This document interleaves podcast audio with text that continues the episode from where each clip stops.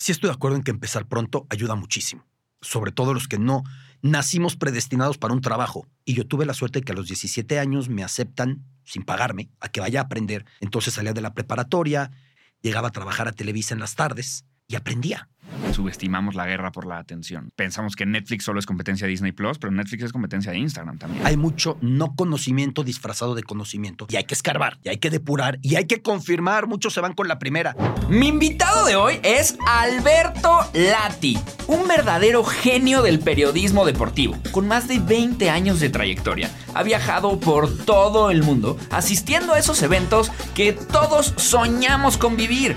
Super Bowls, mundiales, Juegos Olímpicos, la Serie Mundial y la lista no para. También es un apasionado de la lectura, los idiomas y la cultura en general. Por ello, ha hecho entrevistas en 12 idiomas diferentes. Ha escrito 6 libros, de los cuales uno de ellos es bestseller. Es conferencista y hasta embajador de la agencia de la ONU para refugiados. Yo soy Juan Lomana, entré a trabajar a Google a mis 19 años. Ahora soy emprendedor, una de las 30 promesas de los negocios de Forbes, chismoso, profesional y autor del libro de marketing número uno en Amazon. Click Swipe Tap Tap, la guía definitiva de marketing digital. Si quieres vender mucho más en tu negocio, lo tienes que leer o escuchar. Te dejo el link aquí abajo. Ahora sí, vámonos a darle crán al alacrán para que Lati nos cuente cómo funciona su negocio. Mis queridísimos mercatitlenses, ¿cómo están? Estoy bien contento, bien emocionado de estar aquí en este episodio de cómo funciona tu negocio con nada más y nada menos que Alberto Lati. Bienvenido, Alberto, ¿cómo estás? Juan, qué placer estar contigo. Enhorabuena por todo lo que has ido desarrollando, por, por hacer tan fácil de entender temas que a veces parecen demasiado complicados. Muchísimas gracias. Bueno, lo mismo digo. No, ahora, ahora sí que soy espejo y me reflejo. Muchas Este, gracias. Muchísimas gracias por venir. Estoy bien contento, bien emocionado. Eh, nos, nos conocimos. eh, bueno, yo, yo ya te conocía, tú no a mí, ¿no? Evidentemente, de toda la vida.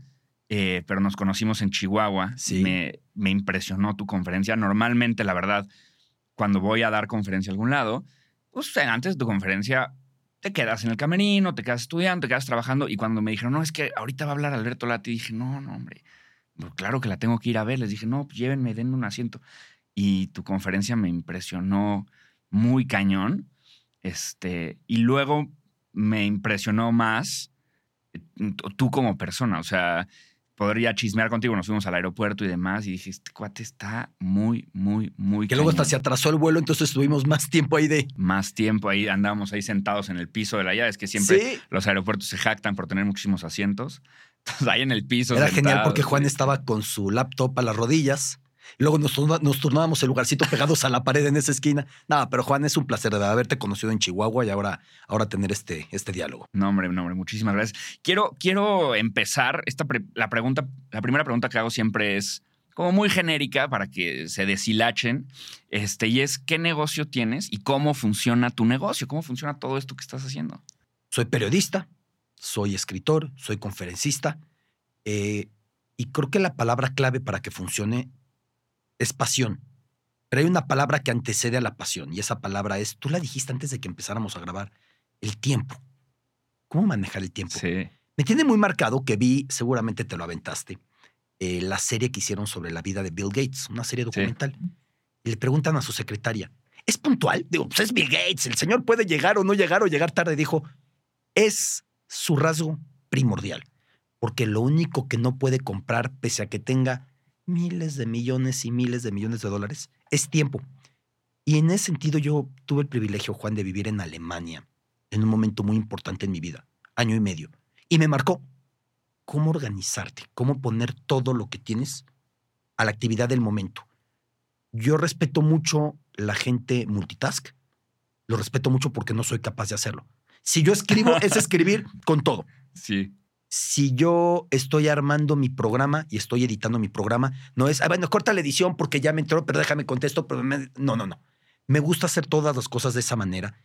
No es así como funciona mi negocio. Cada periodista y cada escritor te dirá algo diferente, pero para mí es un rasgo muy importante para poder hacer todas las cosas que, que hago a diario. Me encanta, buenísimo. Sí, yo soy un freak justo de este tema del tiempo y la productividad. Y de hecho, justo al rato ya te preguntaré cuáles son estas herramientas para malabarear todo lo que, lo que haces en tu vida. Quiero, quiero preguntarte, sé que estudiaste eh, comunicación en la Sí. Ibero, ¿cómo ves el tema de la educación en el país con respecto a las profesiones eh, aledañas al deporte o, o del deporte como tal? ¿Quién es el país líder? ¿Qué están haciendo que México no está haciendo para formar periodistas, reporteros de la, de- del nivel mundial? O, o estamos perfectos y, y la verdad es que México hace un muy buen trabajo. No, hay un rezago tremendo. Primero, no, no nos estamos atreviendo, y ya tiene mucho tiempo de esto, y no importa el nombre que pongan a la dependencia, a ver al deporte como cultura. Eso es lo primero. No es solamente el deporte de salieron los niños a hacer educación física y mira qué bonito, ya aprendieron a... No. Hoy toca pants, ¿no? Hoy- Nada eh, más. Hoy toca pants. Ya les aventé la pelota y ya déjalos hasta que suden. No es solamente eso. Hay un sendero muy importante que es un modo de vida. Y de aquí nos vamos a cómo puede repercutir a una sociedad que encuentre muchas de las claves que busca ahí. ¿Qué claves? Uno, nutrición. Somos un país con un nivel pandémico de obesidad infantil, diabetes infantil. Buena parte del gasto público en salud se va a eso que es evitable. No estoy diciendo que no los atiendan, no estoy diciendo eso, pero son males que podrías evitarlos con una mejor planificación, menos sedentarismo, más canchas, más infraestructuras, más inspiración, ¿sí? Y crecería mejor esa población. Luego me dicen, pero ¿por qué no alcanzamos a tener más atletas? ¿Cuántos eventuales o posibles atletas en México, desde que son niños, van siendo descartados? Porque no estamos dándoles las condiciones para que crezcan con una manera sana. Eso es lo primero, educa- eh, eh, nutrición. Segundo, educación. El deporte también es educación. Valores de solidaridad, valores de excelencia, valores de disciplina, valores que de verdad encuentras en el deporte. No es santificar el deporte, vamos a beatificar. No, no, no. También tiene cosas malas y yo me ocupo en mis espacios de recalcarlas. Pero en el deporte también encontramos claves a esa educación. Em, a mí no me interesa ser el primer lugar en el medallero olímpico, aunque me encantaría. Imagínate que el himno de México sonara No, bueno. cada 20 minutos como el de Estados Unidos o como el de China en unos Olímpicos. Me encantaría. A mí me interesa que ese deporte repercuta para una población más sana, una población más educada. Y el tercer punto, y con esto termino lo, que planteamos, el deporte tiene elementos de inclusión social que puede sacar a mucha gente de la delincuencia, de adicciones. Y no estamos queriéndolo ver. Todo lo que podemos encontrar ahí, pero lo vemos como el último en la fila, el último en vagón, aviéntales la pelota, no le hace, mira, este nada más corre, ¿de qué nos sirve? Yo no estoy sustituyendo eh, la parte académica, la parte matemática, la parte de historia. No, no, no le estoy, no, no. No se tiene que sustituir, pero son, fac- son factores muy relevantes y no lo hacemos. Por eso cuando llegan los Olímpicos, cuando van a empezar los Olímpicos, siempre todo el mundo es, vamos a ganar 20 medallas. Dos días sin medalla, cuatro días sin medalla, y va creciendo en redes sociales el clima de molestia. Es que son malísimos, es que a qué los mandaron, es que con mi dinero, es que con mis impuestos. Yo por eso dije en Tokio, hice una editorial que incluso tuvo repercusión desde autoridades deportivas que me decían, ¿por qué fuiste tan duro? ¿Por qué queremos algo diferente si seguimos haciendo lo mismo? ¿Por qué pensamos que por inercia esta vez sí? No trabajamos como los que mejor trabajan. No nos engañemos. Quinto partido en Copa del Mundo. ¿Por qué México llegaría al quinto partido si no es uno de los mejores ocho fútboles del planeta? Me van a decir, bueno, Costa Rica llegó y no lo es. Sí, pero el camino más corto para meterte entre los ocho mejores es ser de los ocho que mejor trabajan. Y no lo somos, Juan. ¿Estás de acuerdo conmigo? No lo somos. Entonces, ¿por qué nos quejamos? De lo que evidentemente es. Alemania es de los cuatro mejores y no pasó de la primera ronda del Mundial pasado. Pasa. Es deporte, es fútbol. Hay circunstancias y eso lo hace maravilloso. Pero el camino más corto para estar entre los cuatro mejores es ser de los cuatro que mejor trabajan. Yo en México no es ni de los 14 que mejor trabajan o 12 que mejor trabajan. Y parece que tenemos más la esperanza que la inspiración, que, que la operación. Lo dijiste ¿no? perfecto. Sí, No puedes apelar permanentemente a la esperanza. sí. Mejor dale sustento a la esperanza con metodología, con desarrollo, con detección. Sí, totalmente. Eh, Alberto, entraste a Televisa a los 17 años y este, me identifico mucho contigo en esa parte porque yo desde muy chiquito también empecé a trabajar y siempre como que he empujado que, así como dices, el camino más corto, yo también creo que el camino más corto muchas veces es empezar temprano, la verdad. Creo que empezar a chambear desde una edad temprana te da un jump start que luego a, los, dem- a lo mejor con todo y que los demás tienen más talento, tú ya tienes más años, ¿no? Entonces, este, ¿cómo funcionaba ese, ese primer trabajo? Eh, sé que fuiste titulador, sé que fuiste tráeme algo, sé que fuiste sácame la copia, sé que fuiste hay que mover este cable, pero ¿cómo funcionaba ese primer trabajo en Televisa a los 17 años? Eh, y, y, y luego te pregunto la siguiente. Me parece excelente. Eh, sí estoy de acuerdo en que empezar pronto ayuda muchísimo. Sobre todo los que no nacimos predestinados para un trabajo. Yo no nací predestinado para ser comentarista. Mi voz no es la idónea. Piensen en las grandes voces de la crónica deportiva. Si quieren Toño de Valdés, el perro Bermúdez, los colores de Faitelson, esas voces que proyectan muchísimo en el micrófono. Yo no tengo una voz de ese tipo. Mi dicción era malísima y sigue sin ser la mejor. Ya con esos dos factores dicen, ¿y por qué trabajas ahí? sí, sí, sí. ¿Qué te metiste ahí de advenedizo? Tienes que trabajar más. Y yo tuve la suerte de que a los 17 años me aceptan sin pagarme a que vaya a aprender. Entonces salía de la preparatoria, llegaba en transporte público, me acuerdo que me bajaba en el metro Valderas, llegaba a trabajar a Televisa en las tardes y aprendía. Es una edad en la que hay prisa y esa prisa es buenísima. Espero que no se vaya perdiendo esa prisa en, en la adolescencia. Yo me acuerdo, Juan, que yo a los 16 años decía, si no entro a Televisa de aquí a dos años, ya me dedico a otra cosa. ¿Qué? Me decían, oye, tienes 16 años, Ya disfruta quedado, ¿no? los amigos, las tardeadas, el momentito que vivías, los discos. Todavía todavía había discos, todavía había tardeadas. Bueno, eh, yo sentía eso, tenía esa prisa y esa prisa es muy buena. Ese afán de comerte el mundo, ese afán de ir por todo, esa prisa también implica trompicones y golpes y mucho aprendizaje. Y hay edades para aprender. Siempre se aprende, pero hay edades en las que es idóneo que te des dos trancazos porque vienen de maravilla y me los di. Y así fue el inicio, haciendo de todo en Televisa. También eso me ayudó mucho, Juan, aprender el proceso televisivo desde muchos puntos. Porque me tocó estar en máquinas de edición, porque me tocó ser asistente del reportero y asistente del camarógrafo cargando el tripié, porque me tocó ir a ver iluminación y me tocó estar viendo cómo hacían escenografía y me tocó estar en el máster y me tocó estar asistiendo a titulación para el programa Acción. Todo eso me dio un empaque muy importante. Totalmente. ¿Y cómo, cómo funciona? O sea, una de las cosas que creo que más sabes es justamente como, como entraste a los 17 y creciste hasta lo más alto en la televisora, dominas cómo se organiza una televisora. Sí. ¿Cómo está organizado Televisa? ¿Cómo está organizado una... ¿Cómo son los puestos? ¿Quién hace qué?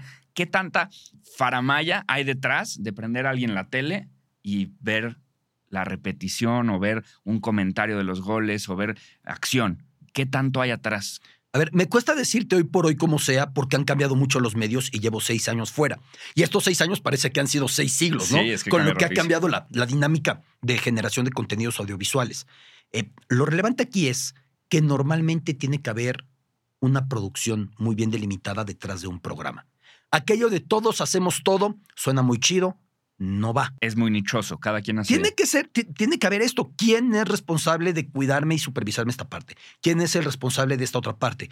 Lo que no implica que el que se ocupa de algo aquí también se puede ocupar de algo en otro, en otro programa o en otra, en otra entrega. Eh, a mí me gusta trabajar con gente que está muy metida en el proyecto que yo desarrollo. Y te voy a dar un ejemplo que para mí es paradigmático. Mi realizador actual, Rod Márquez. ¿Qué hace un realizador? Ah, qué buena pregunta. Es que es parte del, parte del, Yo te voy a enterar porque Sí. entre que yo no sé y la audiencia no sé si sepa, no, entonces y me parece aquí excelente porque aparte seguro lo escuchan y dicen el realizador. El realizador. Suena así. a- Suena mágico, sí, sí, sí. El hacedor de El, el, ajá, el hacedor. El realizador, en mi caso, viaja con una segunda cámara, va un camarógrafo, viaja con una segunda cámara, pero también me va apoyando durante la grabación. Oye, mi Beto, mejor camina por acá. Oye, si me lo hubieras dicho de tal manera. Oye, ahorita que... Y vamos desarrollando juntos y vamos rebotando las ideas. Yo soy muy de compartir. Yo cuando hago mis textos, me gusta antes de grabarlo decir, a ver cómo le suena. Porque tú nunca sabes dónde vas a encontrar algo y de repente el camarógrafo te dice, oye, espérame, dijiste muy rápido lo de que esa mesa era azul. Tengo una toma con un travel padrísimo que da para más. Entonces puedes decir, era una mesa de unos azules impresionantes. Es un decir muy, muy gusta. simple. Pero entonces el equipo empieza a entrar en una simbiosis. El realizador después junta las cámaras, junta las tomas, recibe tu idea, busca la música ideal y genera el producto final. Es una especie de producción de campo, por decirle de alguna manera, o dirección de campo. Y hacen desde como preproducción hasta la postproducción. Hasta la entrega final. Y por eso es el realizador, Sí, que realiza todo, ¿no? Exactamente. Pero con una simbiosis muy grande conmigo, porque sí es, yo lo busco generar, y no quiero sonar petulante, pero mucho como un producto de autor. Sí. Todo lo que yo hago, yo necesito que lleve un tipo de rúbrica. Sí. Lo que no lo hace bueno o malo, ya la audiencia lo, lo determinará. Pero tengo que generar eso. Tiene que haber una, una coherencia, una consistencia entre lo que vas generando. Yo no puedo generar 22 programas de latitud Qatar y que el 2 parezca de una cosa y el otro de otra. Tiene que haber esa consistencia. Em, yo a mi equipo siempre le digo, Juan, en la medida en la que nos estemos divirtiendo, la audiencia se divierte. Cuando, la cuando tú salgas a grabar pensando, "Uta, otra vez, bueno, rec, Sí. grábale, la gente lo percibe. Sí. Y en la medida en la que tú lo veas como algo distinto, sorprendes a la audiencia. Lo mismo desde que se está grabando, hasta que se esté editando, hasta que se musicaliza, hasta lo que yo digo, hasta que yo lo escribo. Eso es importantísimo. Siempre tienes que darle una vuelta. Por eso conforme voy llegando al final de un proyecto, Ujú. ahora Latitud Qatar, en su momento Latitud Tokio, en su momento Latitud Rusia, yo necesito ir revisando muy bien lo que ya entregué, para que haya discursivamente un hilo conductor, porque nadie habla igual en febrero que en octubre. Sí, o sea, sí, sí. hay palabras que te van persiguiendo o hay ritmos que te van persiguiendo, de repente enunciados más cortos, que haya una, un, un hilo conductor muy claro. Y segundo, que para mí es importantísimo, no repetirte. No repetirte. No te puedes repetir más que lo necesario para recalcar mensajes que a lo mejor a la primera no son tan entendibles. Muchos me dicen, ¿por qué has dicho tantas veces que Qatar tiene su origen en las perlas en el Golfo cuando salía la, la hoy familia real Al Thani tenía el control de las perlas y luego tenía la rivalidad con la familia de Abu Dhabi. De ahí viene la rivalidad City contra París, de agarrar perlas. Así empezaron antes de los, de los energéticos. Porque es importante, porque es el punto del que surge el país, pero el ángulo desde el cual lo estoy diciendo cambia. Eso es lo relevante, tratar de dar más porqués y dar más, más cómo. Esa es mi visión, Juan. Oye, Alberto, y justo ahorita dijiste la, la palabra equipo. Sí, ¿Quién está en tu equipo? Además del realizador, ¿cuánta gente hay? ¿Cómo funciona? ¿Qué hace quién? En términos televisivos, son sobre todo mi realizador y mi eh, camarógrafo. Normalmente, el realizador a su vez tiene apoyo de otros editores. Pido piezas a otras personas en Fox. Tengo apoyo de Andrés Islas, que es una maravilla, es un muchacho que me ayuda mucho a conseguir las citas al lugar al que voy a grabar y genera también piezas. Eso en términos televisivos. En términos literarios, el equipo son, es mi editora y yo. Ahí tú has publicado un libro que además tiene una aceptación maravillosa a tu libro. Ahí hay otro tipo de soledad. Sí. Y al final eres tú. Una vez fui a entrevistar con motivo de la final de la Champions en Gales a Ken Follett porque él nació en Gales, uno de los escritores con más ejemplares vendidos en la historia. O sea, es una locura lo que ha vendido Ken Follett. Llegué a entrevistarlo a un lugar que se llama la Follett House, un edificio no sé si de seis pisos. Llegó en su Rolls Royce, cuya placa era Ken. Se bajó vestido como Dandy el señor. Pero yo iba viendo esa industria, ese edificio de la Follett House, los investigadores, todo, y le pregunté muy respetuosamente. Aparte, me conoces que no soy de preguntas de sacar de quicio sin Sí. interés. Yo aquí veo la Follett House y veo una industria de los libros. ¿Cómo choca eso con un acto tan individual como escribir? Y me dijo, porque al final, no importa si estemos en siete pisos o en diez o en cien, soy yo contra las letras. Y creo que al escribir sí regresas a ese ejercicio primigenio de tú ordenando Sí. letras que rebotan, que se escapan, que se te pierden. Totalmente. Oye, Alberto, cuando te mandan a algún lado, que justo ahorita lo platicamos antes de prender las cámaras, ¿no? ¿Qué, qué tan en avanzada te mandaban antes Sí. versus ahora? Eh, ¿Cómo funciona este proceso? Sobre todo como trabajando en una empresa. Es decir, te dicen, oye, pues te vas a ir a vivir a Japón, pero te voy a subir el sueldo. O te vas a ir a vivir a Japón, pero suerte, pero yo te pago la casa, pero son no las comidas, pero sí comidas de aquí, pero entonces los viajes sí. O sea, ¿cómo funciona el proceso de negociación y cómo funciona, cómo cambia tu negocio cuando te mandan a Sudáfrica, a Alemania, a, a Japón? A ver, e- es, es complicado negociar, Juan, y está mal, cuando te dedicas al trabajo de tus sueños.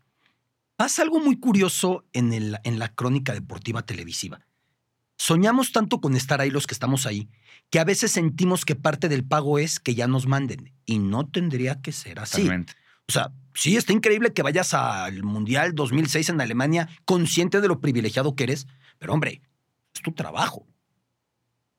Y eres parte de un engranaje que además es, pues afortunadamente un negocio millonario, una industria que es muy positiva. Sí, sí, sí, no, hay alguien hace no dinero. te sí, están sí. pagando, o sea, es como si publicas un libro que no has publicado, no te están pagando porque lo imprimieron. Tú eres escritor en ese caso. Sí. Yo soñaba con hacer sillas de esas y no por eso las vas a hacer gratis. Ahí viene un problema muy grave. Y, y justo en este tema de las, de las negociaciones, que de hecho, digo, dato curiosísimo, pero un poco cuando trajimos a Torres Nilo aquí a entrevistarlo, Torres, Nilo nos dijo exactamente lo mismo que tú, literalmente lo mismo. Me dijo, ¿cómo? Tú, es difícil negociar cuando tú amas jugar foot y cuando es tu sueño y casi que te lo están cumpliendo, pero a la vez pues, es tu trabajo y también si ya metiste goles o defendiste bien o demás. ¿Cómo, cómo era esta, esta medición de rendimiento en Televisa? O sea, ¿qué métricas o qué te piden a cambio? ¿Te piden solo entrégame o te piden puntos de rating? ¿O, o cómo ellos te decían, lo hiciste chido no lo hiciste tan chido? Como yo lo entiendo, es un triángulo el que, el que rige a la televisión. Hay tres picos del triángulo. Uno es lo que vendes. Si la cortinilla con un patrocinador, si las menciones, si el anuncio. Otro pico es la audiencia. Y créeme que hay minuto a minuto diciendo, fíjate cómo empezando tu intervención ibas muy arriba, pero luego te me caíste, pero a lo mejor fue porque en la competencia en ese momento entró tal cosa. Y si hay un análisis así de puntual, E- Era muy desgastante. y te regresan a ti ese feedback. Muy desgastante. Sí. Y el tercer pico que para mí es al que menos atención pone la televisión. Y tendría que ser el primero porque de ese desembocan los otros dos es ¿qué le estás dando a la marca? Eso no se come hoy. Eso no se monetiza hoy. ¿Qué le estás dando a la marca? Posiblemente si tú hubieras empezado haciendo chistes, que además tienes tú mucha gracia para conversar, ya te conozco, hubieras tenido la primera un puntaje muy alto en la cantidad de descargas, de escuchas, de vistas pero no era el producto que tú querías entregar. ¿Qué le hubieras dado a mediano plazo y a largo plazo? Se hubiera acabado, ¿no? Fuiste muy coherente con el producto, Juan, que tú querías proyectar. Y ese pico es el que está más descuidado. ¿Qué le estás dando a la marca? Sí. Sí, como todas estas cosas que a la larga van a hacer que se posicione muchísimo mejor con un reportaje de más altura. Sí, claro. Mundo perfecto. No, mira lo que este tipo vende. Lo pongo y los encendidos y todo el mundo se me va a ver el canal. Y además, fíjate cómo deja la marca en un buen lugar porque está tratando temas muy relevantes, está generando conciencia de esta otra cosa, da conocimiento. Ese es el mundo perfecto. Y tenemos que apuntar a ese mundo perfecto. Pero no podemos pensar que de vender mucho vas a llegar a darle a la marca. Es a la inversa. Y ese es un punto muy relevante de los medios de comunicación. No, y, lo platicamos en el camino al aeropuerto de Chihuahua, ¿no? Que tú me decías, este, si, elevo la conversación y elevo el tema, la gente lo, lo, lo toma. O sea, como que muchas veces a nivel producción de televisión piensan, o bueno, me imagino, no sé, pero me imagino que piensan que, ay, pues dales cualquier cosa, o no, hombre, no hables de este tema cultural, porque pues ellos quieren ver la repetición de los goles nada más. Este, y como seguramente tú en toda tu carrera sentías que remabas en cajeta, ¿no? De- con, con estos temas, pero que al final la audiencia lo toma bien y para la marca es pues, muchísimo, muchísimo mejor, ¿no? Que estarles dando cualquier reportajillo ahí fácil de hacer y, y poco retador. Eh, El primer, el primer filtro es que te interese a ti. O sea, si yo cuando fui corresponsal en Alemania hubiera hecho un reportaje de cómo se compone el Bundestag, pues el Parlamento, pues, la verdad es que a mí si hay tantos curules de uno o del otro, a la gente no le interesa ni de México. Esa es la verdad, a ese grado está la educación Sí. y el fastidio político, ¿no? En cualquier capa socioeconómica. Pero si yo explico con mucha claridad cómo era el muro de Berlín y entonces me siento con una niña que me dice, mi abuelo dejó de ver a mi abuela, porque fíjate que los separaron y ese día no se pudieron ver y pasaron tantos años y aquí está la foto cuando se reencontraron. Yo te lo cuento y me, me vuelvo a emocionar de aquella entrevista que hice. Y son temas que normalmente no hubieras incluido en un resumen de fútbol entre los goles del América y los del Monterrey. Son temas que no entrarían ahí Sí. a seis meses del Mundial. Y hubo una valentía que también Televisa en ese momento me la compró para generar artículos y contenidos culturales, históricos, políticos, siempre pensando que el storytelling es la llave. La manera en la que lo cuentes es la llave. Todo contenido es digerible si tienes la capacidad. Ahí vienen riesgos, vienen emboscadas. ¿Cómo hacer que no quede descafeinado o que no quede desvirtuado? Porque le tienes que dar la vuelta para que se entienda. Sí. Y ahí te arriesgas. Luego, para colmo, los tiempos, que tienes que cortarlo muchísimo. Pero yo estoy convencido de que todo contenido lo puedes entregar. Yo me he llevado sorpresas gratísimas de gente que pasados años me dicen, ese reportaje que hiciste de ese tema me gustó porque tal. Yo digo, yo ya no me acordaba que yo me había atrevido a hablar de cómo es el sintoísmo, la religión predominante de Japón. Y fíjate cómo, me, cómo dejaste algo, ¿no? Totalmente. No, creo que eres como el, como el anti-youtuber en ese aspecto. O sea, en lugar de agarrar las tendencias, hablar del título, ser clickbaitero y poner la miniatura para que le piquen y vean un contenido que a lo mejor no es, eh, pues no es retador, tú te atreves a hacer todo lo contrario y es a lo mejor no está, o sea, tú entras y prendes un programa de televisión de fútbol en donde tal vez esperas ver la repetición, pero de repente te encuentras con una historia increíble y, justo es como todo lo, la antítesis de lo que se está haciendo ahorita en, en, YouTube o en TikTok, en donde lo más importante es la viralidad y la tendencia y el trend, pero a la larga eso no genera marca, ¿no? Y son productos que suelen caducar. Y los que lo hacen son tan inteligentes, porque lo demás lo hacen muy bien, que por eso van generando constantemente y uno va eh, relevando al otro, se van canibalizando. Pero está bien, yo no, yo no vengo aquí a decir que está bien y que está mal, sí, sí, correcto. ¿no? Lo, lo que yo pretendo es que sí, parte de esta esencia sea algo evergreen, algo que no caduque, algo que se mantenga fresco. Sí, totalmente. Que no importa cuándo lo va a decir. ¿Y sabes qué es muy importante para este storytelling? La primera línea. La primera línea es la que tiene que agarrar a la persona y decirle, acompáñame, no me sueltes, te conviene, quédate por tu vida, no seas malo, con súplica. La primera línea es la, en la que más trabajo me cuesta. ¿Te refieres literalmente a la primera el línea? primer texto que se lee? que se cuando dice? empiezo, me pasa con mis libros, cada capítulo, la primera línea, para mí es muy importante. Y una vez que estoy seguro que, que esa es la buena, nunca sé por qué, nunca sé qué hada madrina es la que me dijo, quédate con esa, lo demás se va desencadenando de una manera muy natural, muy orgánica. Alberto, a nivel herramientas, Sí. cámaras, micrófonos, ¿cómo ha cambiado en toda esta carrera? Uf. Basta con que te diga que la cámara que me llevaba mis primeras coberturas, si tú o yo la cargábamos más de 40 minutos, ya decíamos, ya paren con eso. Eh, muchos de los camarógrafos de esa época terminaron con problemas de espalda. Toman las- la- los problemas de espalda casi como heridas de guerra, diciendo, fíjate cómo yo pude y, y sobreviví y aquí, aquí sigo. Era tremendo. Pero más que la cámara, que eso era tremendo, que hoy por hoy yo me he encontrado grandes personajes con el celular y pues soy periodista, entrevístale. Oye, pero el audio, pues ya veremos el audio. Aquí está y es ahora. Eh, me encontré, ¿te acuerdas de la película Ciudad de Dios? El que la hizo, el gran cineasta brasileño Fernando Mireles, fue el director de la inauguración de Río 2016. Y así lo entrevisté y quedó muy bien. Sacaste tu cel. Sí, sí, digo, mi recomendación al que quiera hacer eso es pónganlo en modo avión antes porque nunca falta el imprudente que te llame en ese momento y se te corta tu entrevista, ¿no? Eh, pero sobre todo, más que cómo grabas, yo te diría que es muy relevante el cambio que se dio en cómo transmites esa señal.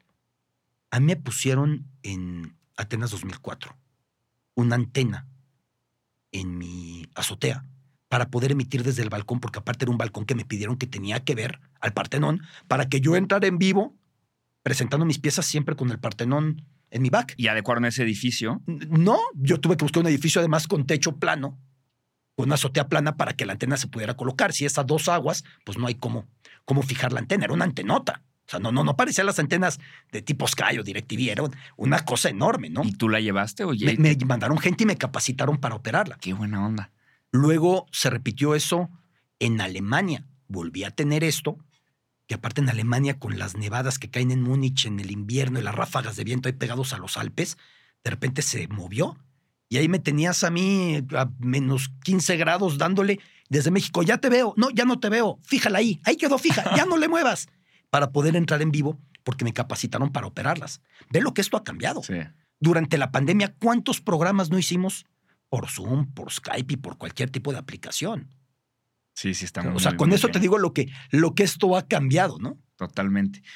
En el tema de, de- de tus viajes a Olimpiadas o, bueno, a Juegos Olímpicos, a, ¿cómo digo Olimpiadas aquí con Alberto Lati? No, qué cosa tan No terrible. pasa nada. En, tu- en tu- en tus viajes a Juegos Olímpicos, a Mundiales, leí que te, te avientas jornadas de dormir dos horas Sí. un mes. ¿Cómo, o sea, uno, cómo es eso? ¿Cómo empujas a tu cuerpo a salir con la mejor cara y la mejor disposición a cuadro cuando llevas una semana durmiendo dos horas al día? Y dos, este, cómo funciona el proceso para que durante ese mes maximices tu tiempo. ¿Qué tanto haces antes? ¿Qué haces antes? A lo mejor antes haces los guiones, antes escribes, antes planeas, antes... Para que ese mes sea minuto a minuto lo más aprovechable porque al final se va a acabar. Creo mucho en el mentalizarte antes de un evento de esta naturaleza. Muchos lo ponen en términos de la visualización. Puede ser que vaya por ahí. No me gusta hablar de lo que no sé, porque hay gente experta en decirte cómo te visualizas. De hecho, hay amigos futbolistas que se han visualizado perfectamente de lo que tienen que conseguir y cómo lo terminan consiguiendo. Creo mucho en el mentalizarte. Eh, me decía Memo Arriaga, el gran escritor y cineasta, que cuando él va a empezar una película, antes se mete con todo al gimnasio, porque la película no puede ser más fuerte que él. Me lo decía, ¿eh? Metafóricamente, literalmente, se mete a trabajar físicamente. Tienes que llegar en buena forma física porque de repente son jornadas de caminar muchísimo. Eh, pero también tienes que ir muy ordenado de qué tienes que generar y no adelantarte. Una cosa es ir muy organizada tu agenda de las citas para hacer las historias, porque yo tengo que generar ya una historia, no es opcional. Ya está patrocinado, o sea, no es decir, oye, este, hoy qué crees. Hoy me siento mal. Hoy me he hecho un comentario de por qué fue fuera de lugar. No, no, no. A mí me mandan para hacer otro tipo de cosas y hay que, hay que cumplir con eso. Em, pero no puedes adelantarte a la calle. Una cosa es que lleves datos para que el reportaje fluya mejor y te adelantes en ese sentido. Y por eso llevo leyendo todo lo que encuentro sobre el Golfo y sobre Qatar los últimos años. Me dijiste que hasta tienes la notificación prendida de cuando sale un Cuando sale un libro de Qatar. ya me llega para, pues, para comprarlo y echármelo, porque no hay nada. O sea, con Rusia era lo contrario. Rusia no te lo acabas leyéndolo. Japón no te lo acabas leyéndolo. Qatar no hay tanta literatura. Em, pero a la mera hora la calle manda y no te puedes adelantar a la calle. Sí, justo, justo vi o sea, lo que vas viendo en la calle y tienes que permitir que la calle se refleje en tu reportaje. Porque si no estás defraudado, ¿para qué saliste? Ya mejor hazlo desde tu escritorio con aire acondicionado y no te desgastes. Tienes que ver con qué te encuentras. Justo, justo digo que vi que dices que no compras cafetera para el lugar a donde llegas, que no haya cafetera, para que te tengas que salir. Cuanto antes. cuanto antes por tu café y la calle y demás. ¿Qué tanto, sí, justo, o sea, qué tanto esto es suplantable por Google o por un libro? Ya ahorita me dijiste que en realidad hay un una pizca de. tiene que haber un matrimonio, Juan. Es que tiene que haber un matrimonio. Somos muy suertudos que hoy tenemos tanto acceso a conocimiento. Tenemos ahí una trampita porque hay mucho no conocimiento disfrazado de conocimiento y hay que escarbar y hay que depurar y hay que confirmar. Muchos se van con la primera. Es que este futbolista nació en Ruanda. ¿De dónde sacaste tú que ese futbolista argentino nació ahí? No, pues porque cualquier gracioso se metió a su Wikipedia y le cambió. Y al aire yo he visto errores de ese tipo. Tienes que constatar. No te puedes ir con la primera versión como tampoco al llegar a un país. No puedes decir, el pueblo de Japón opina que el pueblo de Japón era el taxista que te llevó al aeropuerto a tu hotel. El pueblo de Japón era el que te dio el room service en tu hotel. O el voluntario, no. Tienes que tener una mayor capacidad, digamos, de muestreo o de escucha o de constatación. Yo busco siempre, Juan, que lo que leo sea respaldado por lo que veo en la calle y viceversa puesto a elegir entre solo leer y solo ir a la calle, pues yo prefiero solo ir a la calle. Pero no sustituye la relevancia de la lectura. Con la lectura vas dando otro sentido a lo que te encuentras. Totalmente. En el proceso de, generar este reportaje, ¿cuáles son los pasos? Desde que, de qué quiero hablar, la investigación de esto me late, esto no me late, sigo encontrando, ya no encuentro, hasta agendar el lugar para grabar, vamos a ver a quién podemos este, preguntarle cosas, vamos a hacer el guion, vamos a producir, postproducir, cómo funciona todo y cuál es el proceso eh, que se lleva a cabo. Empiezo por leer mucho del país, voy haciendo una hoja con palabras muy identificables después con una búsqueda, ¿no? Para decir, si me interesa ver de tema este, gastronomía, lo voy a encontrar fácilmente, es un decir, ¿no? Si me interesa el tema pintura, lo encuentro fácilmente una vez que tengo mi base de datos muy bien hecha, que va a seguir creciendo porque voy a seguir leyendo. ¿Y esta base de datos dónde la haces? Eh, eh, en, una hoja en mi computadora. Así de simple. Empieza a aparecer en mi celular por lo cómodo que es, ¿no? Una notita y anotas y ya luego lo vas ampliando. Después de esto, los puntos de aquí voy revisando esa lista, que me parece que son relevantes. Los meto a investigación en redes, en internet, en Google, por todos lados. Una vez eso, empiezo a hablar con gente que entiende de esto bastante. Oye, me llamó la atención que pasa esto y esto. Sí, fíjate que esa tradición viene de tal y va se va haciendo más, más eh, espeso el caldito, digamos, ¿no? La sopa va agarrando mejor sabor. Y después ya conseguir la cita cuando llego al país.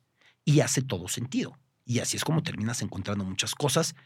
Y te lo puedo aplicar desde cuando fui al estudio de Prince en Minneapolis por un Super Bowl. O cuando fui a hacer el reportaje. ¿Te acuerdas del niño del balserito de Elian González? Marcó mucho a mi generación. Éramos adolescentes. Un niño que salieron de Cuba con la mamá naufragó la embarcación, la mamá se ahogó y al niño lo encuentra un pescador de Estados Unidos y se lo lleva. Y entonces crece la presión de ver qué pasa, porque Fidel Castro se lo quería llevar de regreso con el papá del niño y los cubanos de Miami no lo querían devolver y se hizo una historia de un lío diplomático. Cuando fui a Miami se me ocurrió hacer la historia. Localicé de inmediato al pescador que lo encontró, además con muchas ganas de platicar. ¿Y cómo lo, cómo lo encuentras? ¿Cuál es el proceso? bueno, de inmediato fue un poquito simple, ¿no? Pero después de muchas vueltas por internet, lo encontré y de muchas llamadas di con él y me dio la entrevista. Y me dijo mi equipo, ya estamos. No, no, no estamos. No me queda completo un reportaje con una sola visión. Necesito tener otra visión. Necesitaba yo encontrar al policía que entró con una metralleta por él a donde lo tenían los cubanos de Miami y no lo soltaban. Necesitaba encontrarlo. Y fue un lío tremendo, hasta que di con él y lo entrevisté. Y quedan las dos opiniones muy bien contrastadas. Tienes que buscar un equilibrio. Sí. Te estoy diciendo un ejemplo, pero lo mismo me puede aplicar a historias que he hecho en muchos países con los desalojados para hacer la Villa Olímpica de Río 2016. Le llamaban la Villa Autódromo, esa favela, porque estaba pegada al Autódromo de Río. Y los desalojaron para hacer lugar. ¿Y dónde los mandaron a vivir? Y tú hubieras dicho, pues ya te bastó con que uno te explicara. Fue una entrevista muy fuerte que una me decía, aquí estaba tal casa y aquí vendían los dulces y aquí estaba la carnicería. Y fíjate, ahora está el centro acuático, nos quitaron. Me fui a dos horas de ahí a ver a dónde terminó reasentada una persona. Que me digas que perdí todo. Y a ver a otra señora que no tiene casa. Porque perdió todo por culpa de los olímpicos. Así como muchos días hablé de las maravillas del olimpismo y que río y la fiesta, también está el otro Sí. ángulo. Eh, yo- e- ese balance es muy importante para mí, Juan. Como tener diferentes puntos de vista. Y a nivel entrevista, Sí. ¿cómo cambia ese proceso? Cuando entrevistas a alguien. Llegar muy armado, normalmente la gente llega muy armada para preguntar lo que ya se le preguntó. Y eso es un error. A menos que tú veas en la manera en la que lo ha contestado algo más en donde hurgar. ¿Por Oye, dónde meterte? ok? tú has dicho mucho este tema, pero ¿por qué tal y tal? Eso se vale. Pero buscar que te repitan lo que ya dijo y tú te habrás dado cuenta cómo se repiten y es parte de tu éxito. Sí, sí, Tu sí. programa busca preguntar lo que normalmente no se pregunta, ¿no? Eh, y eso es muy importante. Llegar muy preparados. A menudo las entrevistas con grandes personajes, con premios Nobel, con presidentes, con estrellas de Hollywood, a menudo esas entrevistas son de tiempo muy limitado. Muy limitado. No creas tú que te vas a sentar como cuando me senté con el Dalai Lama y pues, lo que te dure. No, no, no funciona así. Ah, ¿en su con Madonna. No funciona así. Tienes un tiempo muy marcado. Con Madonna. Corre el tiempo y ya sabes tú si cómo lo aprovechas. Con George Clooney. Se me ocurren nombres de ámbitos muy distintos. Lo mismo aplica a un eh, Michael Phelps. Lo mismo aplica a un Michael Schumacher cuando tuve el gusto de, de, de platicar largo con él. Digo, con Beckenbauer me pasó muy distinto porque íbamos juntos en el avión y hasta él iba haciendo tiempo. Entonces era lo que hace hasta el, hasta el camarógrafo. Espérame, déjame cambio la batería. Nos íbamos riendo. Pero eso es una excepción. ¿Cómo priorizas con una entrevista de tiempo tan limitado tus preguntas? Sí. Asumiendo que de los minutos que dura, tienes que tener minutos de desperdicio para aflojar, para generar empatía, para meterlo al mood que te interesa, para generar confianza. Es parte de un diálogo, ¿no? Totalmente. Si tienes dos horas, pues dices, no me importa que desperdicie diez. Si tienes ocho minutos, dices, en la torre, ya pasaron tres minutos y todavía no lo tengo donde lo quiero tener. O muchas veces tienes que hacer que hable de lo que le interesa hablar para que después hable de lo que tú quieres. Le quitas la ansiedad. El tipo le interesaba presentar su película. Que diga rápidamente lo que lo motivó a ese personaje, cómo fue a trabajar con el director. Ok, tenemos los Juegos Olímpicos aquí. sí, sí me entiendes, generar ese ambiente y esos tiempos a veces te, te- te- te suponen mucho quebradero de cabeza porque pues es una bomba de relojería y no, no la controlas tú. Pero ¿qué tan planeado lo llevas? O sea, porque también si la llevas totalmente acartonada, pues no va a salir bien la entrevista, ¿no? O sea, es, no es sé, es que no es se este puede balance, planear y ¿no? de eso Sí. platicamos, ¿te acuerdas en el coche en Chihuahua? Sí, No se puede planear. Yo repito mucho las diferencias entre encuesta y entrevista. sí. Y un periodista no es encuestador. Tu trabajo es escuchar y con base en lo que escuchas desarrollar la siguiente pregunta. ¿Cuál es la, la- la- la diferencia básicamente? Una encuesta no importa lo que te respondan. Sigues preguntando. Este, mesa o silla. Ah, ok. Micrófono fijo, micrófono de corbata de lavalier. Ah, ok. No importa. Una entrevista es diferente. Una entrevista es escuchando lo que te dicen y eso genera la calidad de la entrevista. A lo mejor tú llevabas un listado de preguntas buenérrimas, pero a la mera hora viste que se abrió un nicho que no esperabas y dices, entramos. Sí. Oye, pero tú le querías muchísimo preguntar de, de ese tema de su retiro. Pues, ¿para qué le pregunto de su retiro si me está dando tantas pistas de su vigencia y de, y de, y de otros valores, no? Totalmente de acuerdo. Totalmente de acuerdo. En temas de entrevista, justo, digo, has entrevistado a todos mis ídolos y los ídolos de la Es que gente. eres súper de deportes tú, Yo sí, cañón, cañón. Este, pero sí te quiero preguntar algún aprendizaje de estos tres personajes. A ver. Cuando entrevistaste a Federer, Sí. a Schumacher y a Cristiano. ¿Qué te dejaron estos tres en la entrevista? Que no se ve en lo que nosotros sabemos, ¿no? En los medios. en- ya sabemos que Cristiano es guapo, ya sabemos que Schumacher es cuadrado, pero tú en la entrevista, en esa in- Sí. intimacy, en esa intimidad, ¿qué, qué viste? Es que es increíble cómo aprendes cosas y te cae el 20 a veces mucho tiempo después, ¿no? En el momento, en el frenesí de terminó, cuando estás calificando la entrevista dices, wow, fíjate que ese punto yo no. A ver, Cristiano, una seguridad en sí mismo que te desborda. Mi pregunta fue, ¿qué cualidad destacas más de tu fútbol? ¿La técnica o el talento? Me dijo, las dos, pero también la velocidad. Ese es Cristiano Ronaldo, es un tipo que es capaz de salir a dar entrevistas y decir, soy guapo, soy millonario, soy Sí. bueno. Es Cristiano Ronaldo. Y el que quiera decir que es pedante, que lo diga. Yo más bien digo que es un tipo que se construye permanentemente en su perfección, insaciable. Ese es Cristiano Ronaldo. Eh, Miguel Schumacher, lo que representa competir. Básicamente su respuesta fue que él siempre necesita ver a alguien en otro lado para terminar siendo mejor él.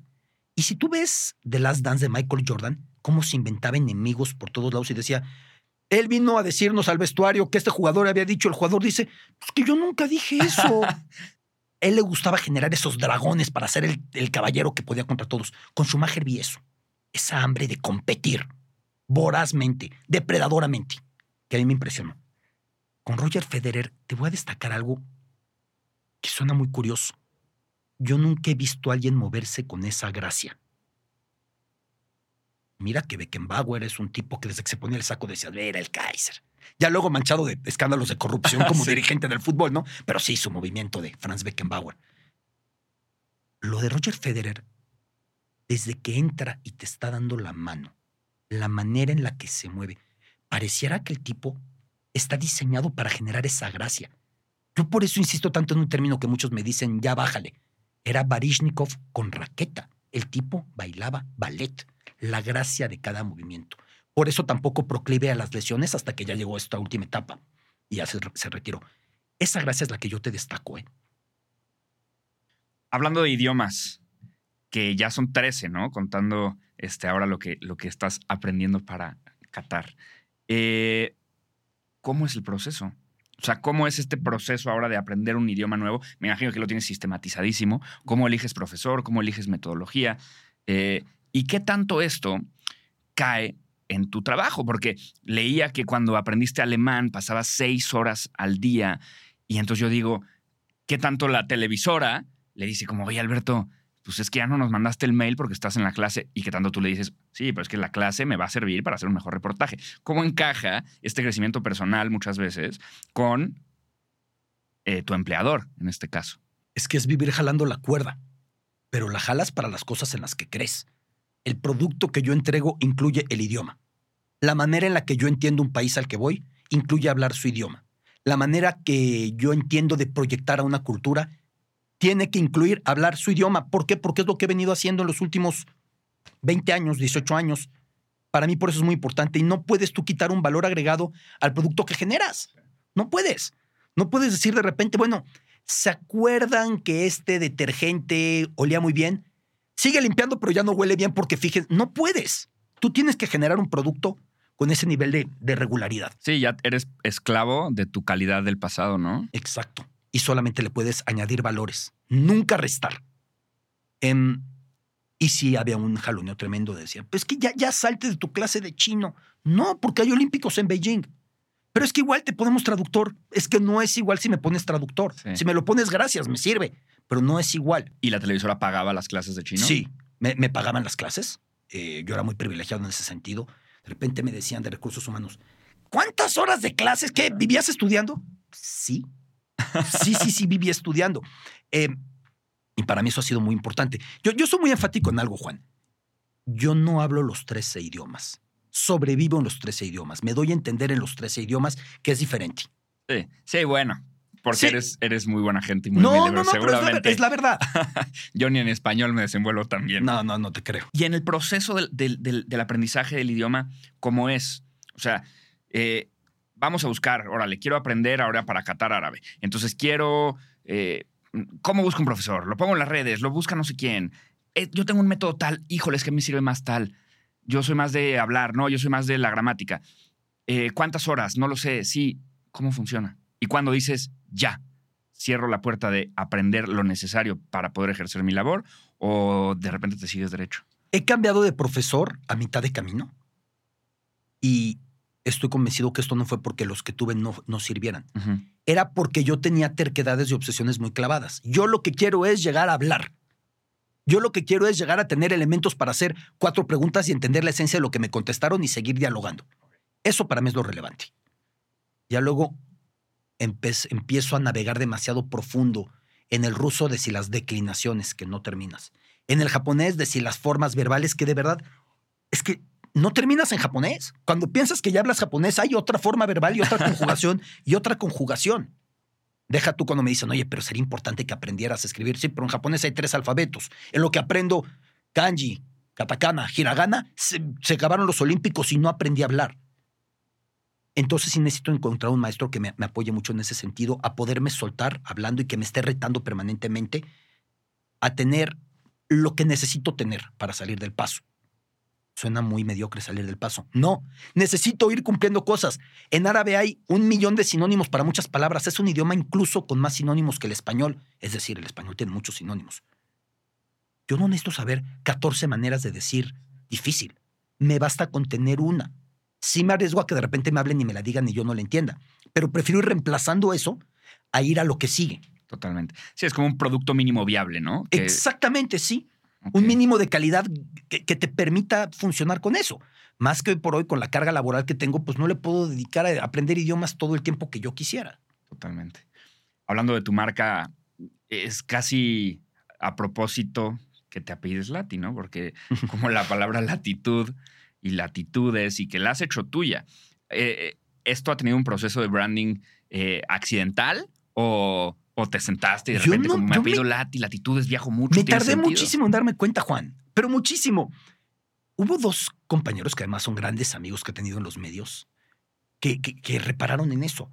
Me acuerdo en particular en 2006, en Gelsenkirchen, o sea, junto al estadio del Schalke, hay pegado un hotel, que ahí Paco Villa me dijo, tu libro se va a llamar Latitudes, ja, ja, ja, ja, ja. Ah, fíjate. Y Miguel Gurbitz, por esa época, otro compadre, lo adoro, que en un momento que tenía un programa me decía, ¿por qué no le ponemos latitud? Yo no lo había pensado. Es increíble, ¿no? Sí, sí, hay una, un juego de palabras ahí muy, muy curioso. Y bueno, los viajes han marcado mi carrera, compartir culturas ha marcado mi carrera y yo espero, si Dios lo permite, que, que siga siendo así.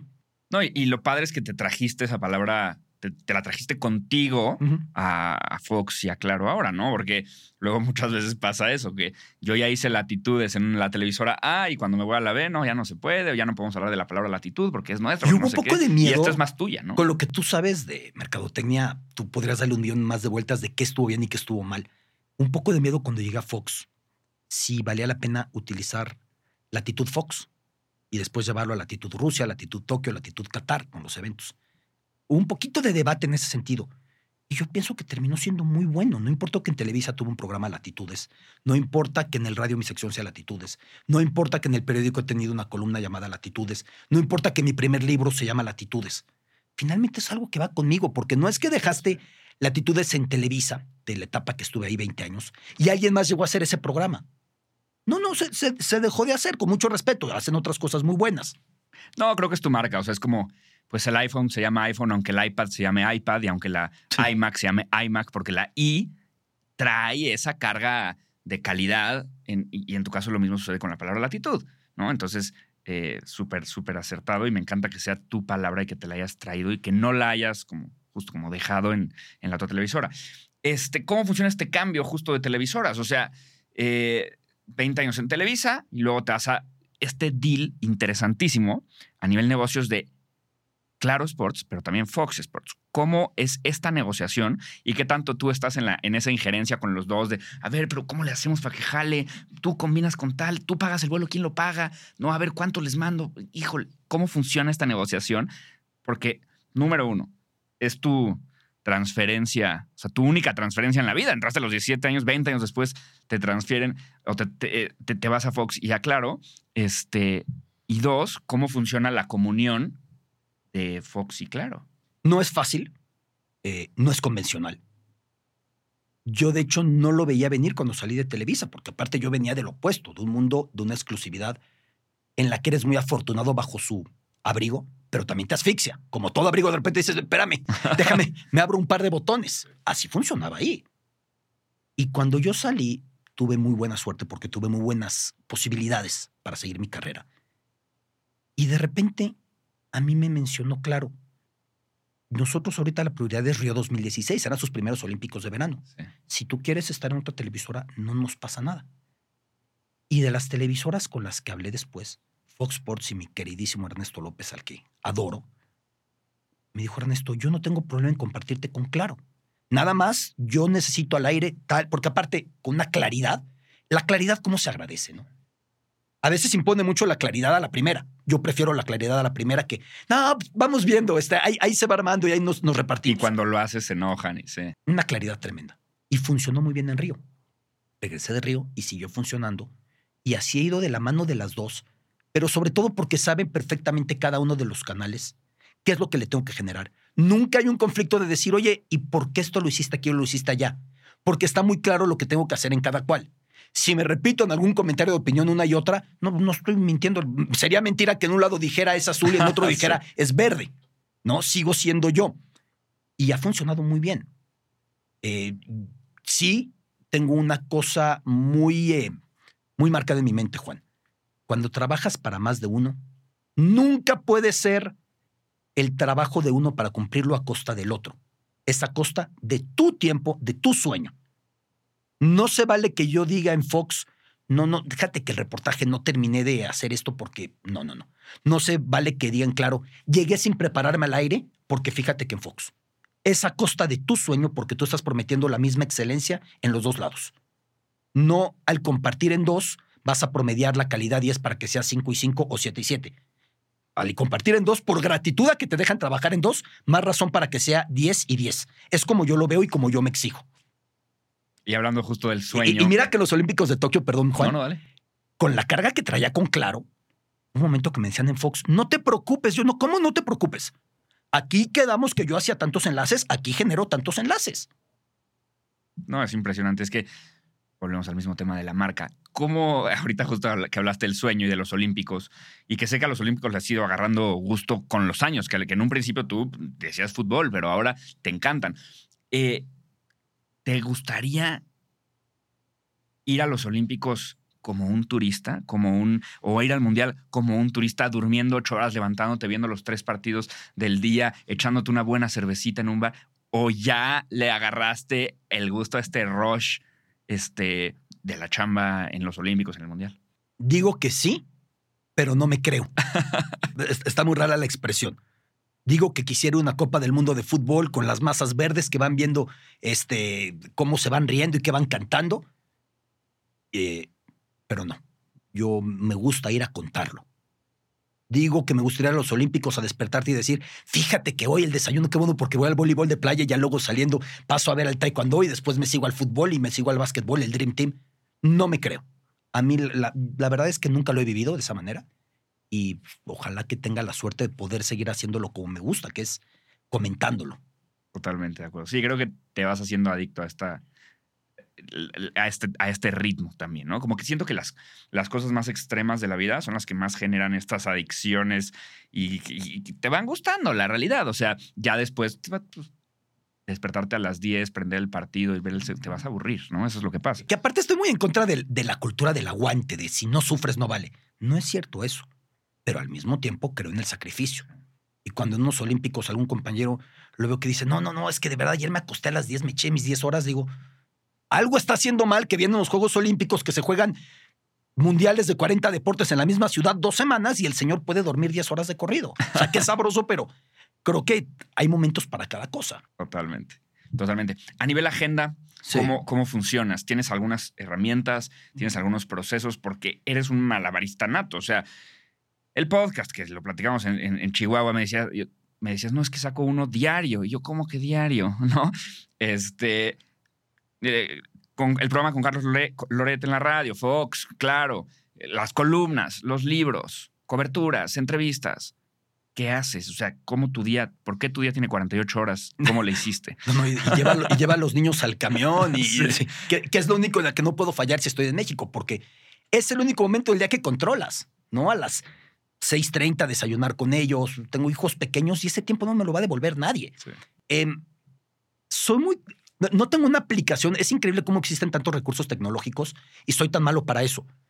Yo tengo anotado en una hojita en mi celular una mera nota Ajá. las actividades que voy a tener al día siguiente y me pongo un calculado que respeto a rajatabla de, bueno, el podcast tiene que estar grabado para las siete y media, porque si no, ya el ego o el, te- el Tetris se va hasta arriba. Sí.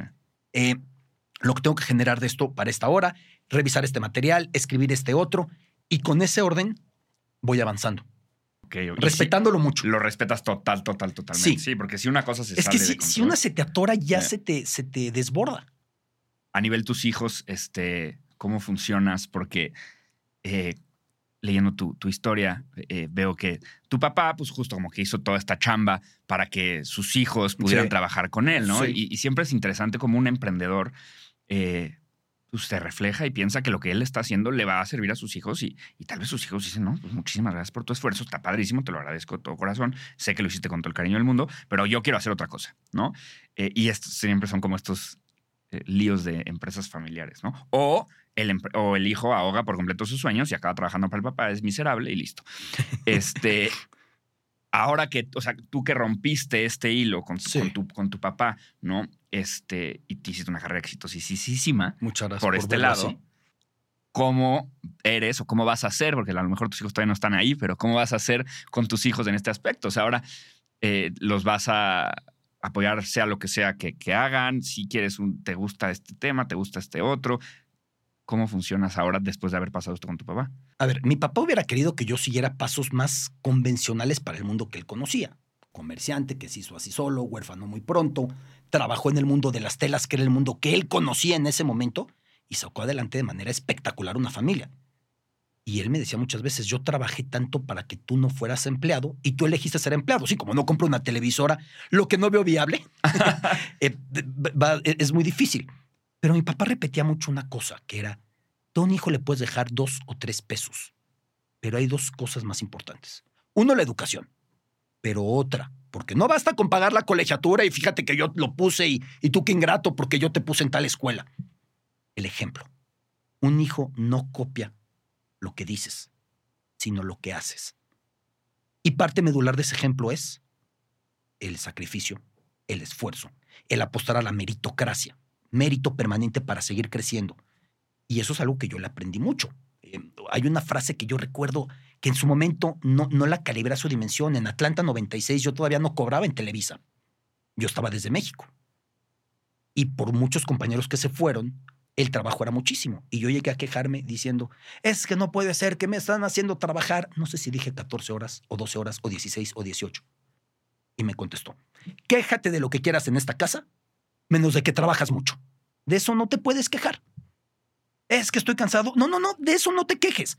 Sí me puedes decir si tu trabajo no le ve sentido, sí me puedes decir muchas variantes más, pero de eso no te puedes quejar. Y, y yo lo veo de esa manera y yo espero reflejar eso hacia mis hijos. Pero parte también es que Creo que otras generaciones, Juan, nos reflejaban que, que para que trabajo sea trabajo, tienes que pasarla muy mal, porque por eso, por eso te están pagando. No la tienes que pasar mal.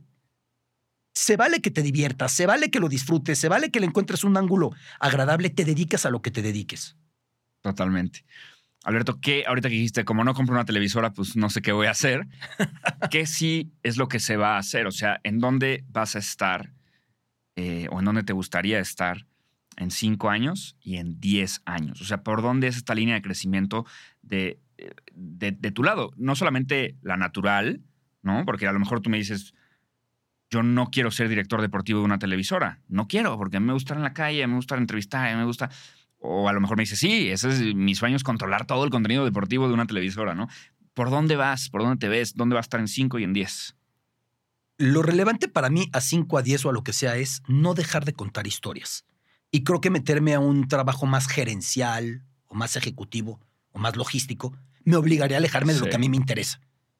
Aparte de que no creo ser muy bueno para manejar dinámicas de poder y dinámicas de egos. No, no me veo con ese perfil, ¿no? Eh, es muy difícil predecir dónde vamos a estar porque el medio va cambiando tanto. La mercadotecnia va a ser tal. Tú puedes saber cuál va a ser la mercadotecnia. Tú, tú lo entiendes perfectamente, ¿no? Cómo se posiciona una marca. El branding es el branding. La manera de digerir contenidos, de recibir contenidos, de entregar contenidos, va cambiando a velocidades que jamás ha sucedido. Sí. Piensa tú cuánto tiempo duró la imprenta de Gutenberg.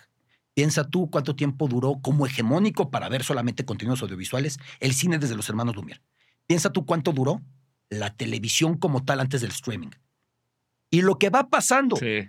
es que si los últimos cambios han sido cada cinco años, los siguientes van a ser cada tres y los siguientes cada mes. Entonces yo pienso que lo, lo que tendré que hacer más que cómo me imagino es aferrarme a mi adjetivo favorito que es ser adaptable.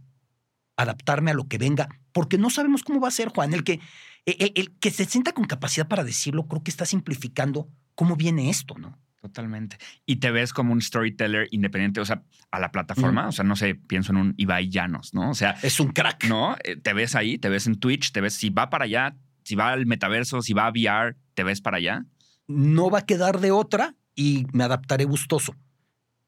Ya lo que tenemos que entender ahorita es que las cosas no van a ser como queramos que sean.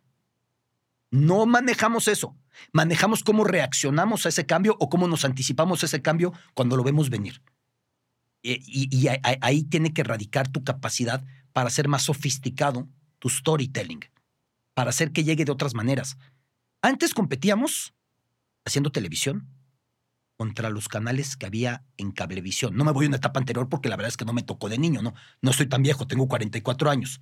Había 20 canales. Luego competimos contra una dinámica de la televisión satelital Sky, DirecTV, de mil canales. Hoy competimos contra tantas cosas al mismo tiempo. El que te está viendo puede estar contestando WhatsApp, viendo Facebook, dando like en Instagram, discutiendo en Twitter, viendo algo en YouTube y encima de todo en la tele, viendo un partido y cambiándole al otro. Imagínate tú, ¿cómo tenemos que generar el storytelling para atrapar a alguien que está tan poco deseoso de que lo agarres porque lo que quiere es que lo dejes en sus 85 cosas al mismo tiempo? Y ese es el reto. Totalmente. Siento que a veces, yo lo digo mucho, subestimamos la guerra por la atención, ¿no? Y quién es competencia de quién, ¿no? Muchas veces pensamos que Netflix solo es competencia de Disney Plus, pero Netflix es competencia de Instagram también, ¿no? Porque la competencia verdadera ahorita es por la atención del usuario que cada vez está justo más fragmentada. Eh, Alberto, te quiero agradecer, te quiero agradecer infinitamente este, por este tiempo, por esta entrevista. Así como tú dijiste cosas que viste y que notaste de Cristiano y de Federer en la, en- ya que los entrevistas, yo no solamente en la entrevista, sino desde que te conocí en Chihuahua, obviamente cuando hice todo tu research y ahorita, creo que ya todo el mundo sabe que hablas muchos idiomas, ya todo el mundo sabe que eres muy culto, ya todo el mundo sabe que eres este muy, lo comentamos antes de la entrevista, ¿no? Tienes un vocabulario súper amplio y súper rico, ¿no? Y, lo, y, lo, y, lo, lo- plasmas en tus libros también. Este, es- mucha gente sabe que lees mucho, pero no sé qué tanta gente sepa, y justo por eso prefiero decírselos, lo, o sea, el gentleman que eres, o sea, un caballero de, de cabo a rabo, educado, noble, eh, halagador todo el tiempo, o sea, noto cómo estás como constantemente eres muy, muy lindo, muy buena gente, muy buena onda. Eso tal vez en, cuando tú estás a cuadro, la gente no lo, no lo puede ver porque no es el medio para verlo, pero se los quiero decir y te lo quiero decir a ti. Estoy impresionado eh, con la calidad de persona que eres. Y muchas veces, es raro, pero muchas veces, a pesar de la cantidad de libros, la cantidad de viajes, la cantidad de idiomas, ¿no? No debería decir a pesar de, pero en algunas personas sí es así, ¿no? Si es como de, este cuate es muy inteligente, entonces puede ser un poco más... Eh, no tan buena gente, ¿no? Pero en tu caso es impresionante porque tienes estos dos mega turbo eh, características, cualidades y obviamente pues tu éxito viene. A ver, Juan, valoro tus palabras, de, verdad no sé lo que las atesoro, o sea, eso que me dices vale para mí mucho más al Pulitzer que me digan por un trabajo periodístico. De verdad las atesoro muchísimo y más viniendo de ti, con lo que has construido de esta manera y también a partir de un personaje muy orgánico. Porque a la gente le gusta lo que haces, tú fuera de la cámara eres igual y por eso funciona también tu contenido. Porque ese eres tú. Eh, yo estoy convencido de que no, a los 44 años no puedo dar por zanjado que ya soy el que tenía que ser. Tengo que seguirme construyendo, tengo que seguirme eh, reinventando, tengo que ser muy humilde. Y yo he conocido a gente que sí es importante, o sea, yo hago historias. Sí, sí, sí. Me acuerdo cuando fui a entrevistar a Lech Walesa, que el tipo acabó con el comunismo, tiró el muro de Berlín, eh, hizo todo esto, marcó el siglo XX. Cuando yo pensaba que haber detectores y todo, abre una puerta y está sentado el señor escribiendo con su bigote. Entonces, este sí es importante. ¿Yo qué? Me parece que siempre tenemos que regresar a ese ejercicio, no de tirarnos al piso, pero sí de poner nuestra importancia en el lugar que amerita, ¿no? tampoco es para tanto. Valoro mucho tus palabras, Juan, te lo digo de corazón. Eres un tipazo, Alberto. Muchísimas, muchísimas gracias. Y pues listo, este, gente, Muchas gracias por ver este episodio. Eh, muy rápido, comenten cuál fue la parte que más les gustó, ¿no? ¿Cuál fue la parte sabrosa, carnosa que más les gustó? Denle que su like, que su campanita en Spotify, que sus cinco calificaciones de cinco estrellas, que su like, todo. Ya saben, o sea, así es la manera de. Ves y pagas con un like, ¿no? Así es para, para que el algoritmo nos siga subiendo y, siga promocionando estos videos y podamos seguir haciendo entrevistas de esta talla. Este, así que muchas, muchas gracias y también muchísimas, muchísimas gracias a ti, Alberto. Eh, estoy impresionado eh, es, un, es un placer. Al contrario, Juan, un abrazo a todos. Siempre un placer y compromiso de regresar pronto después de Qatar. Buenísimo. Muchas gracias. Levantaba a mis papás a las 7 de la mañana para que me llevaran a la playa y entrenaba más o menos dos horas de surf, hacía gimnasio una hora y media y una vez que estás en el agua te cuentan tus dos mejores olas. Puedes tomar dos olas y te quedas con esas dos olas o puedes tomar 15 olas